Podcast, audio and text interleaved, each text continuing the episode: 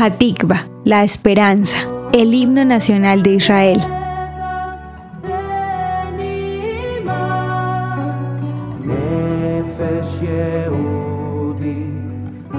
Mientras palpita el corazón de un alma judía y hacia el oriente se dirija la mirada a Sion, no se ha perdido nuestra esperanza. Así cantan las primeras líneas poéticas del himno nacional de Israel. Su mensaje representa el sentir de un pueblo diseminado y maltratado a lo largo de la historia, que despierta la esperanza de ser libres en su propia tierra. El Hatikva empezó a entonarse en 1897 durante el primer Congreso sionista. Fue prohibido durante el mandato británico de Palestina y fue tan inspirador que incluso llegó a ser cantado a coro por los judíos que eran obligados a entrar a las cámaras de gas durante el holocausto.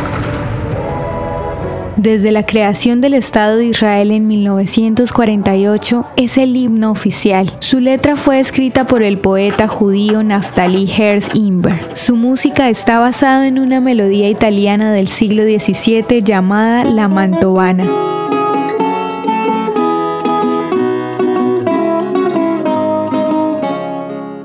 Fue arreglada por Samuel Cohen y orquestada por el compositor Paul Ben James. Mientras escuchas el himno, piensa en el significado que tiene para Israel la esperanza de vivir libres en su propia tierra.